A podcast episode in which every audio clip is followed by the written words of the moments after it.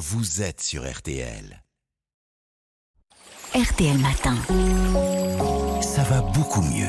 Aline, aujourd'hui, vous nous parlez d'une étude qui montre qu'on peut être euh, plus heureux le week-end en se mettant dans un certain état d'esprit. Qu'est-ce que ça veut dire, ça? Bah, Effectivement, une étude américaine hein, reprise par le Washington Post montre qu'on peut se sentir plus heureux les week-ends simplement en les considérant comme des vacances.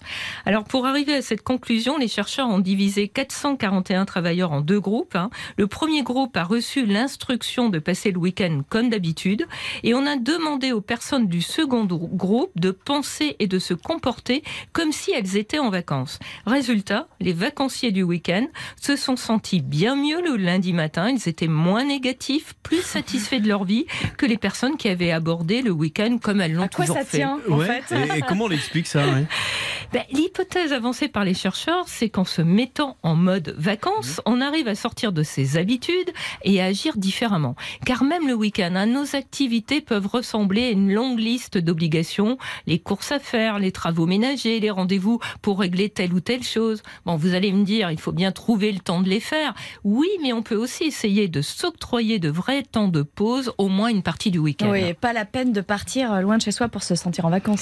Et non, il suffit juste de se mettre dans l'état d'esprit des vacances. Alors selon les chercheurs, ça veut dire être plus attentif au moment présent. Et ce n'est pas le fait de faire telle ou telle chose qui prédit le bonheur, mais plutôt le fait de rester centré sur son activité, quelle qu'elle soit, et de ne pas penser aux tâches qui nous attendent le lundi. Accorder plus d'attention à ce que l'on fait, mais aussi à son environnement, ralentir le rythme, permet de mieux savourer le moment présent.